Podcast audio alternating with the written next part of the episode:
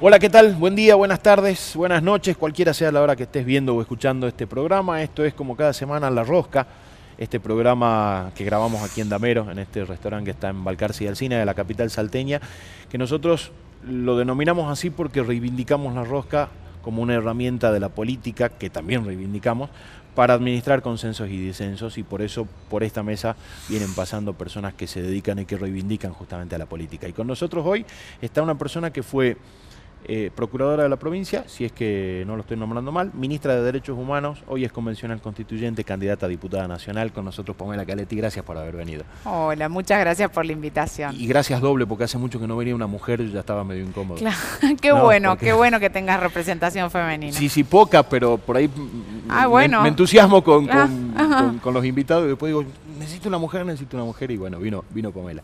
¿Cómo eso?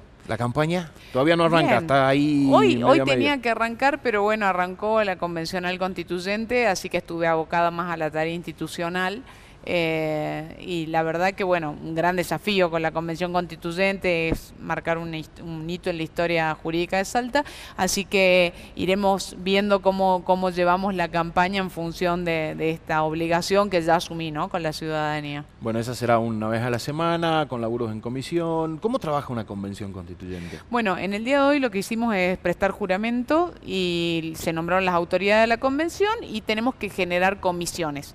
Entonces eso es lo que va vamos a debatir. Mañana a la mañana nos reunimos vuelta. Trabajás durante la semana un montón de veces y te reuní. Ahora vamos a fijar cálculo que nos reuniremos el jueves de la semana que viene ya, pero en función de un trabajo que se hace durante la semana. ¿no? A mí me gusta remarcar que el trabajo de los convencionales es ad honorem. Es totalmente ad honorem, sí. Porque no, no faltó quien diga, ay, bueno, van por el cargo, por el no, sueldo. No, al revés, es un trabajo, la verdad que es un honor, eh, es un gran... Eh, en mi caso, que yo vengo del lado del derecho y, de la política, de la ciencia política, eh, para mí es un honor, es ad honorem, totalmente ad honorem y es mucho trabajo, pero un placer. Sí, es, tanto trabajo como el trabajo legislativo, al final de cuentas, porque el laburo en comisiones, las discusiones previas antes de llegar al recinto, que nosotros siempre lo remarcamos porque también está dando vuelta eso de que los legisladores ganan fortunas y al final solo trabajan una vez a la semana cuando debaten y no. totalmente. Para, para lo que es, bueno, de hecho, hoy, estuvimos, hoy tuvimos la sesión, pero antes de eso tuvimos un montón de reuniones previas, mañana a la mañana de vuelta y así hasta el jueves. El jueves, cuando ya llegamos a recinto, ya con, con un un tema estudiado, debatido, en comisión, así que no, tienes un trabajo muy, muy arduo y más una responsabilidad como es la convención, que es reformar la constitución, que es la ley de leyes. Si hay una ley importante Salta, es esa. Y es una reforma que no se debe, no se debería dar muy a menudo, así que la reforma que se haga, que salga de acá, tiene que ser pensada para los próximos Exactamente. 20 años. Eh, o más, ojalá que más. Yo creo que esta es la primera vez que en Salta se debate la limitación del poder y la limitación plena, ¿no? Porque es limitación del legislativo eh, en todo, del, con diputados, senadores, concejales, del Ejecutivo, intendentes y gobernadores. Salta tuvo su primer constitución en 1821, eh, que bueno, fue luego de la muerte de Güemes. Cuando uno ve la historia de, constitucional y jurídica de Salta es muy interesante porque Güemes era gobernador, en su momento después del fallecimiento de Güemes hay un gran sistema proceso anárquico, se sanciona la, la primer constitución salteña y durante 177 años, hasta el año 98, estaba prohibida la, reelección en Salta del Ejecutivo. En el 98 se introduce una reelección y bueno, ya conocemos la historia de lo que fue el 2003 en la, la re, eh, y esta es por primera vez toda la política acepta algo que la, la, sociedad ya venía pidiendo a gritos, ¿no? La limitación de los mandatos eh, que no, porque no sea antipolítica, este es un programa que reivindica la política y yo lo hago, yo soy profesor de ciencias políticas hace 17 años ya. Eh, y la verdad que la, política es una herramienta de, transformación de la realidad. Eh, lo importante de esta reforma es que permite la oxigenación de la política. Hablamos de oportunidades y tenemos que empezar a darlos desde la política y eso es lo que plantea esta reforma. ¿no? Yo es un poco lo discuto, me parece que en, en un punto se piensa en que se subestima a la gente, ¿no? Porque yo creo que la gente sí tiene, tiene la, la, capacidad y la razonabilidad suficiente como para decirle basta algún mandato cuando ya no cumplió con las expectativas. Pero ya no tiene caso discutirlo, digo. De hecho, me parece que también se quedaron cortos con, con, lo que se podría reformar la Constitución, pero ya está. Claro, es una discusión que es contrafáctica, no tiene, no tiene sentido, pero yo la discuto igual. Con, con, relación a los temas, yo sí estuve en el debate previo y cuál, es, había a mí había un montón de debates que, que me hubiese interesado poder plasmar en la Constitución, pero reformar una Constitución requiere consensos. Vos necesitas un verdadero consenso en la sociedad y en la Convención Constituyente. No podés aplicar las mayorías así sin 10. No se puede hacer lo que se hizo en 2003, que era en 48 horas, literalmente, eh, se sancionó una nueva Constitución. No, fue una barbaridad y ni siquiera se sancionó una nueva Constitución, se le agregó un cosito Un artículo para, para decir que donde eran dos mandatos habían tres. Algunos convencionales constituyentes que en ese momento fueron la voz de la re reelección diciendo que la Constitución decía lo que no decía, hoy tienen un discurso totalmente eh, al revés, hablando de la limitación de los mandatos. Pero bueno, eso que decís es algo que se debatió, ¿no? En algún momento en la Corte norteamericana, cuando se analizó eh, una, una, una limitación de la reelección y la Corte local también, y es verdad que por un lado algunos argumentaban la posibilidad del electorado de elegir y otros argumentaban la necesidad de establecer reglas de juego que permitan la alternancia en el poder en la medida en que no encorseten al electorado en determinada condición, ¿no? Sí, ahí, ahí por ejemplo, hay este o, dos mandatos de cuatro, o dos de seis, o uno solo de seis. Eh, hay algunas posturas que alguna va a terminar saliendo y va. Lo que me resulta interesante es el tema de la auditoría, que quizás se podría haber reformado por ley, pero está bueno para poder plantearlo. Yo eh, es la parte que más me seduce a mí en lo personal, el tema, el tema de la auditoría. Sí, la auditoría es un debate que quedó corto en la convención del 98, podría haber sido más profundo, era un cambio fundamental también lo que era el sistema de control anterior al sistema de la auditoría y ese yo creo que va a ser uno de los debates eh, más interesantes que va a tener la, convención porque es bastante amplio la, posibilidad de, y la implementación y el control de lo que es la hacienda pública es fundamental. Y ahora a niveles políticos personales tuyos, me tocó hablar con personas, con amigos, con, amigas y, te dicen, ¿de dónde salió Pamela Caletti? Bueno, que lo conteste ella, digo, no es más fácil, no, no, es una forma despectiva de decir de dónde salió esta, digo, pero, y si así ¿de dónde, fuese, ¿de dónde sale? agradezco porque me dan la oportunidad. No, que lo conteste ella. Eh, comentarles un poco, bueno, yo trabajo en el Estado muy chica. Yo empecé como pasante en el Estado, eran 19 años después de salir de la facultad, con eso me pagaba más o menos lo que era el, el bondi y la fotocopia de la facultad, y nada, nada más definitivo que lo transitorio. Luego me recibí de abogada y de ahí fui, estaba en Fiscalía de Estado, eh, me recibí en el 2002 y fui asistente letrado del fiscal, eh, procuradora, gestora, coordinadora, directora institucional, eh, después ministra de Justicia eh, en ese momento era Juan Urtubé el gobernador, me plantea la necesidad de reformar todo el sistema procesal penal de Salta, implementar la justicia de género, que en ese momento no había nada. A partir de ahí creamos los juzgados de género, las defensorías de género, las fiscalías de género. En ese momento el, el acusado tenía abogado, pero no la víctima. Esa defensoría la creamos ahí. El polo integral de las mujeres, asistir, que fue con la tragedia de Curado. La verdad que hicimos muchísimas cosas. Eh, Después, bueno, implementamos la política de microtráfico. En ese momento había tres juzgados federales solamente, dos en Capital y uno en Orán, eh, que trabajaban en lo que es eh, criminalidad de narcotráfico. Y lo que hicimos es implementar el sistema procesal penal en la provincia. También eh, pusimos todo el sistema procesal penal de la provincia en materia de microtráfico. La verdad que fue un desafío grande. Bueno, luego fui ministra de Derechos Humanos y Justicia, luego fiscal de Estado, que es donde había empezado para pasante, así que fue como muy fuerte debo haber sido la única fiscal que no era la doctora, porque era Chepames y yo empecé claro, Se arrancó... claro, yo abría literalmente la fiscalía y la cerraba, tenía la llave de la fiscalía cuando era chica, así que fue... Y finalmente, eh, actualmente soy consultora jurídica del gobernador, eh, así que trabajé en la reforma, cuando me convocó a trabajar fue para la reforma, en, el, en, la ley de reforma, en la formación de los consensos, en el debate en la legislatura.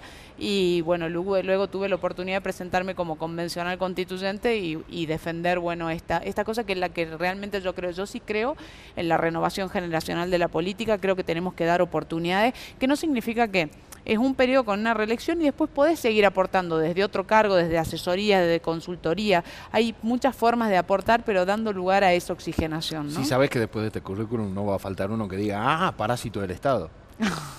Mira, sí. además Ejercí, eh, ejercí la profesión en forma libre, que amo ejercer la profesión, pero bueno, tuve que dejar de hacerlo a partir de que fui ministra, pero antes de eso eh, siempre ejercí la profesión eh, en el estudio, amo el derecho y soy profesora de ciencias políticas, de derecho político, hace 17 años en la Facultad de Derecho.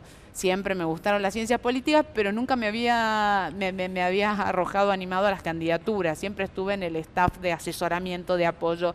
Y este es el primer año en que con, con Emiliano eh, se planteó la posibilidad de una lista que implique renovación generacional de la política, que es algo en lo que yo siempre creí, con formación profesional y conocimiento de gestión pública. Esas tres cosas cuando planteamos con Emiliano, y bueno, la verdad que fue lo que me terminó decidiendo en un marco de un consenso a presentarnos. Cuando fuiste ministro hubieron algunos, algunos conflictos y al día de hoy se, se siguen sosteniendo. Hay un sector del feminismo que, que hay un colectivo muy es un colectivo muy diverso, hay un sector muy duro que tiene como el, anti-Caletti hoy en, en, su en sus banderas. es muy difícil hablar con, esas personas porque ahí nomás te dicen, no, pero fue ministra y... Yo lamento mucho... Se, le murió alguien en la cárcel, ¿a ella? ¿Cuándo fue? Claro. Sí, yo lamento mucho. Hay una realidad. Eh, los movimientos feministas, bueno, vienen de, desde antaño, es una lucha en mujeres yo entiendo que no existe un movimiento feminista, sino que son movimientos feministas en plural. No existe un movimiento universal y universalizante. Lamentablemente hay un cierto sector que entiende que para ser feminista tenés que hacer de determinada manera y a mi criterio cae en esto que nosotros justamente criticamos, que digan cómo tenemos que pensar o hacer. Yo lo que puedo decir es que... El dogmatismo del feminismo que creer que hay un feminismo que es universal y universalizante. Entonces, y además que actúe con violencia frente a aquellos que no se sientan identificados. Yo entiendo que el feminismo es un movimiento plural, eh, que, el, que el feminismo lo que busca es una construcción de una sociedad igualitaria, no es, un, no es contrario a machismo, el machismo es otra cosa. Eh, el feminismo busca una igualdad, con lo cual también tenemos que sumar a los hombres en esta construcción de una sociedad justa e igualitaria. Y ahí se le pararon los pelos a algunos. Y algunos entienden Con lo que acaba de decir, sí. Porque en realidad eh, los estereotipos de género privan a la sociedad de todo lo que es la contribución de, la mujer. Eh, digamos, obviamente tienen la base en un sistema patriarcal y machista que priva con una desigualdad estructural en, desigualdad de las mujeres, pero estos estereotipos también privan a la sociedad toda del aporte de las mujeres y también existen determinados estereotipos de lo que se entiende que tiene que ser un hombre que también tenemos que erradicar, ¿no? Pero esto es, eh, me parece que desde de partir de un, movimiento que por ahí tiene una determinada visión, como te digo, el, feminismo es plural, eh, tiene muchísimos matices. Yo entiendo que el feminismo es la lucha de las mujeres por eh, una sociedad más igualitaria, donde cada mujer y cada persona, cualquiera de, de las otredades, quiera hacer lo que quiera hacer sin condicionamiento por haber nacido mujer o elegido haber sido mujer o de cualquier colectivo LGBTIQ, ¿no? La pasaste muy mal en un momento, ¿no? Hay una marcha en la que... Eh, no entendí en, un momento eh, eh, y sigo sin sin comulgar con el con el odio, con la violencia. Yo creo en la construcción pacífica de una sociedad igualitaria, creo en la formación de consensos en el disenso, creo que el disenso es necesario Em, el, bueno, esta es clase de derecho político, eh, la política es puja y acomodamiento, es consenso y disenso, eh, jamás sería, em, creo en la sororidad de las mujeres, entonces, y creo en respetar que incluso aquellas mujeres que actúan de esa determinada manera, entenderlas que actúan de esa manera y no compartirlas. Eh, ojalá en algún momento lleguemos a una madurez política, en, en la política y también en los movimientos, eh, de entender y respetar que el otro no necesariamente piensa igual que uno, ¿no? Yo en un momento discutí muy fuerte con algún sector porque yo les decía, bueno, a ver, eh, le pusieron una ministra de Derecho Humano, era María Pache, la mataron. esto es, figurativo, ¿no? Vino otra, Marianela Cancino, con errores y defectos cada una eh, y virtudes también, obviamente, la mataron. Vino Pamela Caletti, también en la cargo del Ministerio de Derechos Humanos, la mataron, le pusieron el nombre y se calmaron. Bueno, cuando eso... fue Marcelo López Arias, el último Y lo puedes ver desde ahí en más, no hubo más inconveniente. Ahora, cuando, cuando vos ves, yo en serio, yo digo, hagamos balance con los hechos, digamos, porque no es que vengo a, yo voy a hacer, veamos, ¿qué se hizo antes y qué se hizo después? Antes de mi gestión no había, te digo, ni Fiscalía de Género, ni Defensoría de Género, había, no había refugio, no había polo integral de las mujeres, no había programa asistir. O sea, eh, los, botones de pánico los creamos ahí, las pulseras, el programa, o sea, eh, el programa PRIO, que es programa de intervención en hombres, porque yo también entiendo que nosotros no solo tenemos que, vos tenés que trabajar en prevención, asistencia, contención y represión o sanción. Entonces, en materia de prevención, no es solamente botón antipánico, refugio, eh, solvencia económica de las mujeres para poder bancar, sino también en educación, asistencia y contención, que, que es todo el acompañamiento de la mujer, y sanción. Sanción no es solo responsabilidad de las instituciones y los funcionarios, claramente que lo es, pero es de toda la sociedad. Una sociedad, o sea, cuando el violento en todas sus aristas, ¿no? donde tenemos el femicidio en, en- el grado extremo, pero todos los, desde el micromachismo hasta esto, ese tipo de conductas tienen que tener sanción. Sanción institucional desde eh, las medidas, por ejemplo, en la justicia, pero también social, porque la impunidad genera, eh, lo que hace eh, es generar, es dar un mensaje de que la violencia está aceptada, que está bien. Entonces tenemos que asumir las responsabilidades de todos los lados. Yo creo que también eh, fue un momento en que no había mucho de este tema de género. A mí me había tocado estudiar un poco lo que era el avance de, género en, en España, que estaba muy avanzado, y algún otro tipo de medidas que fuimos implementando. Y yo lo que digo es, con errores y con aciertos, lo que puedo hacer, que di todo, y que antes de que yo asuma, no había nada, y cuando asumimos, iniciamos un plan que era lo que teníamos que concretar y que lo concretamos. De ahí en más se sostuvieron la gran mayoría de las cosas, pero tampoco se amplió mucho más, porque era un batallón de medidas que tenían que adoptarse. Ahora, este problema es estructural, es mucho más profundo. No, y, y- y los procesos culturales demoran años en cambiar, digo, estos son, eh, eh, hay, hay estudios este, que, que me, que me apoyan en esto, ¿no? son, son procesos de 10, 15, 20 años para modificar O patrones más. culturales que vienen muy arraigados, arraigados de cientos de años atrás. Entonces es, muy complejo. ¿Y cómo, cómo llegás después de todo esto? eh, recién lo dijiste un poco, a, a decidir de ser candidata. ¿Quién, quién te propone? ¿Cómo, cómo te sumas a, a- a- a este frente? ¿Cómo, ¿Cómo fue la rosca previa a, a esto? Bueno, cuando estaba en Fiscalía de Estado, que para mí ya había terminado mi carrera, porque fue donde yo empecé como pasante ad honorem, eh, y la verdad que yo quería volver al estudio, que el, ejercicio de la profesión es, es apasionante, bueno, la gestión pública también, pero mm, eh, fue cuando Gustavo Sáenz me convoca eh, y me plantea la reforma constitucional, que si él llegaba a gobernador, entre sus, entre sus temas de campaña iba a ser la reforma constitucional y me ofrece trabajar en la consultoría jurídica para él, en todo lo que tenga que ver con la gobernación. Entonces, así fue que entro en, la consultoría jurídica y empiezo a trabajar en, todo lo que es gestión. Tenía por ahí justo vino la pandemia y una gran ventaja que es como empecé de tan chica, conocía mucha gente en la administración pública, entonces terminé haciendo gestión desde relevamiento de hospitales, morgue, eh, fue, fue una época muy, muy dura. Eh, eh, agilizando todo lo que era el sistema de contratación, controlando, revisando. Después de eso fue que hubo, tuvo algunos temas en el Partido Justicialista, entonces eh, me ofrecen en el Partido Justicialista, en realidad me piden para que ayude a todo lo que es la regularización del partido, la presentación en el juzgado federal, era todo más desde lo técnico jurídico y ahí en una asamblea me presentan, me, me proponen como apoderada. Entonces fue ahí como ya como apoderada del Partido Justicialista, porque habíamos regularizado, hoy el Partido Justicialista tiene regularizado todos sus papeles aprobadas, teníamos que aprobar campañas anteriores, la verdad que hoy vos vas y está todo en regla, impecable. Eh, fue, empezó el proceso electoral, eh, fue entonces ya tenía que presentar candidato y lo mismo pasó con Frente de Todos cuando el Partido Justicialista decide unirse al partido al Frente de Todos yo era la apoderada del Partido Justicialista, entonces por él me dijo, bueno, vos vas a ser la apoderada del Frente de Todos, porque yo ya manejaba todo lo que era el, juzgado.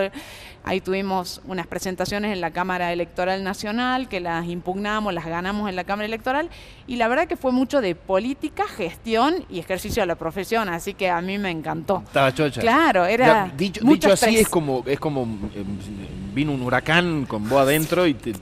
fue, totalmente, porque los plazos son por días, eh, por mail te notifican, eh, no hay días inhábiles, entonces fue un, huracán. Y en el medio se que generaron estos consensos, empezaron las conversaciones entre los distintos sectores de los partidos, en los que eh, surgió esta propuesta de, Emiliano, eh, y los distintos partidos, porque son 14 partidos, eran en ese momento, en que decían, bueno, vamos a hacer un ala una de las propuestas vamos a presentar dentro del Frente de Todos, que es muy plural, a diferencia de por ahí otras otras jurisdicciones. El nuestro es, amplísimo, tiene partidos provinciales, además de los sellos nacionales. Provinciales, sí, Exactamente, tiene agrupaciones, exactamente, tiene partidos nuevos en este, en este Frente de Todos, primero que era mucho más plural, así, y, yo sí creo en la formación de los consensos. Y después esta lista presentaba estas tres características, ¿no? Renovación generacional, en mi caso nunca, siempre había estado en, la rosca y, más desde lo técnico, pero era renovación generacional, con formación profesional y, pero con conocimiento de gestión pública. Y trabajo en equipo, porque Emiliano, yo somos las caras visibles de una lista, pero hay un gran equipo de laburantes, de colegas, de militantes intendentes también. Esa, bueno, Marcelo, hoy estuvimos con Marcelo, charlaba, hasta recién estuve con Marcelo, nos llevamos bárbaro, un intendente del interior, de un municipio muy chico, porque entendemos también en la construcción federal. Eh, Buenos Aires eh, tiene 70 diputados, nosotros tenemos 7. Ellos eligen 34, nosotros 3. Eh, entonces, y seguimos desde la historia argentina en una salta eh, y en un, en un país que ha crecido muy en forma muy asimétrica y las desigualdades realmente me, me, revelan. Entonces, eh, cuando hablo con Emiliano me dice tenemos que plantear la salta que queremos en el país que queremos, construida desde el interior y con estos tres, cuatro aditamentos sería, ¿no? Renovación generacional, formación profesional, conocimiento de la política y trabajo en equipo. Entonces, en ese contexto digo, ¿cuándo voy a encontrar eh, un equipo de personas que piensen de esa manera y una oportunidad, por lo menos, de plantearle a la sociedad que hay una forma de hacer política constructiva con una salta que queremos y diciendo con pasos a seguir, ¿no? Hay, hay como un baño de realidad ahí, ¿no? Yo en, una entrevista que hicimos aquí mismo con Emiliano, lo que decía es, en, materia de obras no podemos ir a pedir las 150 obras que necesitamos, tenemos que ir a pedir 5 para que nos den 3, pero entre todos juntos. Mm. Eh, porque hay que ser realistas, que quien conoce el Estado sabe que la, la, sábana siempre es corta, que no alcanza para todos y que la puja en el Congreso es, es brutal en cuanto a obras. Después están otros proyectos de ley que se pueden presentar, que microcréditos, que la banca social de créditos, el, el fomento, el monotributo gratis por un año para los que recién se los que recién ingresan al mercado laboral. Digo, hay, un montón de otras herramientas, pero básicamente es el trabajo, el trabajo en equipo. Cuando llegas allá ya no importa de qué partido llegaste, nos juntamos los 10 legisladores de Salta, porque los, sentamos los tres senadores nacionales, y definamos cinco, vamos a pedir para que consigamos las tres y así vamos vamos resolviendo las cosas. Es que yo creo que, que ya la realidad, es más con lo que ha pasado el año que, eh, pasado y la pandemia, ya veníamos de una, una pandemia económica que fueron los el gobierno de Cambiemos, eh, en donde eh, millones de argentinos cayeron en la pobreza, con un endeudamiento histórico, y a esto vino la pandemia sanitaria, con un sistema de salud que estaba muy complicado. Entonces hoy estamos empezando a repuntar. Digo, yo creo que la clase política tiene que tener la madurez suficiente para entender y, en, el peronismo, y siempre lo, hemos vivido, cuando fuimos todos juntos pudimos ocupar eh, el poder y poder eh, generar cambios y gestionar cambios. Cuando estuvimos separados y peleados nos llevaron puestos. Entonces me parece que acá igual, si nosotros queremos pelear por Salta y, ser la voz de los salteños y del norte, ¿no? Y, y no falta, no basta con meras intenciones, tenés que conocer la realidad. Yo estuve eh, esta mañana hablando con el, ministro de Infraestructura y estuve en Buenos Aires hace poquito viendo las obras que necesita Salta. Eh, la famosa Ruta 40, que conecta, que hoy se han adjudicado dos, dos tramos, Palermo, Payogasta, Seclanta Molino y falta mucho más, la 51 con salida al Pacífico.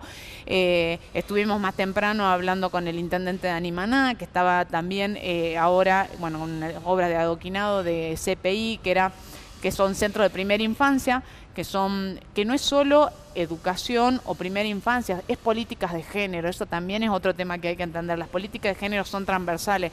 A veces ponemos, y está bueno porque lo visibilizás, un secretaría, un ministerio de la mujer, pero en realidad la política de género, y ahí capaz que algunos no estarán de acuerdo conmigo, pero la banco, es, para mí es, es una, una construcción de una, una, sociedad igualitaria, la política de género no es cosa solo de mujeres, eso tenemos que entender. No es necesariamente una cuestión presupuestaria, porque también hay quien aparece y dice, no, bueno, pero porque el presupuesto son 6 millones o 20 millones o 5 millones. Es que tiene que ser transversal porque no puede ser un presupuesto solamente en eso. Vos tenés que decir, bueno, eh, por ejemplo, eh, políticas de género en eh, transporte público. Las mujeres queremos viajar segura, las mujeres vivimos un toque de queda histórico. O sea, ahora que en la pandemia los hombres y todos pudieron vivir lo que era a las 10 de la noche, te metes en la casa, las mujeres históricamente sabíamos que hay determinado horario en donde corríamos mucho peligro, que no podíamos circular o por donde no podíamos pasar. O porque había aumento. Entonces, vivimos históricamente un, toque de queda. Si el hombre no va caminando por la calle de noche y escucha ruido de bicicleta y se da vuelta. Exactamente, o sabías que había lugares. contra la pared, ¿no? Había lugares por donde no podés pasar o momentos donde no podés andar o oscuridad. Quizá ahora, bueno, la inseguridad es mayor, pero nosotras desde que tengo uso de razón, tenemos un toque de queda interno y, y ahora que lo pudo vivir toda la sociedad, vieron lo que es que tener la restricción de esa libertad, es muy loco. Entonces, digo, las mujeres queremos iluminación en las calles, pero con perspectiva de género. Eh, queremos eh, lo que es transporte público, entonces hablamos, nosotros queremos iluminación adentro de las canchas, porque ahora jugamos al fútbol, pero también afuera, para poder caminar tranquila. Entonces, CPI, Centro de Primera Infancia, porque mantener nutricionalmente a los chicos, implica inserción a la educación y también te permite dejar el chico poder ir a trabajar o terminar tus estudios, empoderarte, tener autosuficiencia económica. Entonces, fíjate cómo, ni que hablar educación con ESI, educación sexual integral. para tener trabajo hay que tener eh, otras herramientas que van a la par que son generadores de, de, oportunidades. emprendimiento o de trabajo. Exactamente. Con Emiliano recorrimos toda la provincia, todos los barrios, pero no solo en la campaña, como te decía, porque nosotros venimos hace mucho tiempo ya trabajando en, gestión pública, en lo público y en lo privado. Y cuando me preguntan, ¿y qué es lo que más veo? Yo puedo reducirlo en una sola palabra, que es oportunidades. Todos todos absolutamente lo que quieren es oportunidades. Oportunidades de trabajar, oportunidades de trabajar, de, estudiar, oportunidades de invertir, el sector económico, oportunidades, eh, o, el turismo, Cámara de Turismo, PYME, oportunidad de crecer, las mujeres, oportunidad de salir adelante. Todos quieren oportunidades. Entonces, ¿Cuál es el desafío? ¿Cómo hacemos de esta salta una salta con igualdad real de oportunidades? ¿no? ¿Y qué te pasa vos cuando hablas de estas cosas y del otro lado te proponen negacionismo y limitar al kirchnerismo. Digo, esas son, son sus dos banderas. Hay que limitar. Nosotros queremos ser diputados para limitar al kirchnerismo. Es una, es una locura. Es como raro. Recuperemos la libertad, limitar el kirchnerismo. Entonces, creo, creo que, que, digo, algo tenemos que haber aprendido de la pandemia. Algo tenemos que haber aprendido primero, esto no se sale de, esta no se sale sola y tenemos que tener la madurez política para entender que no podemos construir desde el odio, desde la acusación, desde el pasado. A ver, nos sentemos, ¿qué planteo? Yo planteo que quiero hacer esto, ¿por qué no lo tomás, lo discutís y si está bueno, mejoralo, tómalo de base, superalo. Pero esa es la parte, no sé si es mi, mi formación más técnica o qué sé yo, que, que no, no puedo concebir ese egoísmo ya a estos niveles en, situaciones muy extremas, le hemos pasado muy mal. Y con esta historia de que la gente está cansada de la política, de los políticos que son todo lo mismo y qué sé yo, vos que estás yendo al, interior, a los barrios y demás, eh, ¿vos notás que eso existe en la sociedad o es un sector de la política que usa esa bandera de la antipolítica para ver dónde capitaliza un poco? Yo creo que hay, hay que tener, mira, el otro día hacía un ejercicio y te invito a hacerlo. Agarra tu, WhatsApp y fíjate los últimos emoticones que usas. Fíjate cuáles son los, más los últimos emoticones que usas. Si es un relevamiento en redes y cuando vos ves los emoticones que más se usan son dedito, corazón, sonrisa. Entonces digo, si esos son los diálogos en las redes, de entonces no se condice con este clima tan tenso de hostigamiento. Digo, ¿hasta qué punto la agenda de la política no está siguiendo lo que la agenda de la gente? Entonces, ¿hasta qué punto no estamos instalando una agenda de odio de, y, no le estamos dando la opción a la gente de una construcción en serio, positiva, ¿no?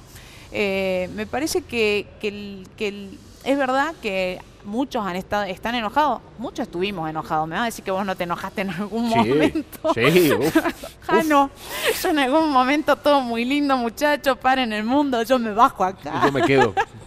Se corre y yo me voy de acá, sí. Exactamente, todos nos enojamos, pero en algún momento decir, sí, no hay opción, la rueda sigue girando, no te podés bajar.